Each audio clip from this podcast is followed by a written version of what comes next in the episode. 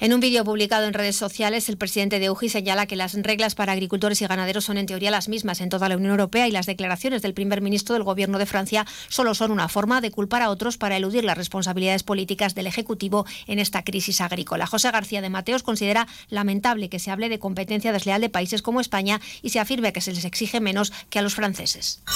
No se pueden enfrentar a países y agricultores y ganaderos de países con otros por el antojo de estos politicuchos que tenemos.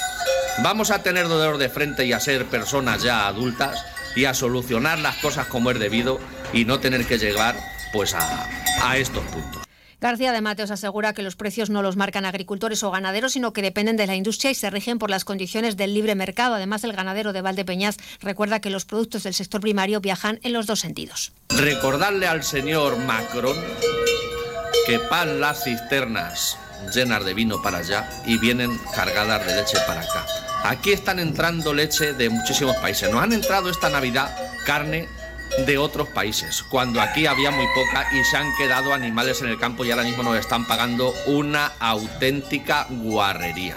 Para el presidente de UGI la situación es igualmente compleja en España, aunque aquí no hay sindicatos agrarios capaces de respaldar y liderar al sector, algo que está abocando al país a la pérdida de la soberanía alimentaria.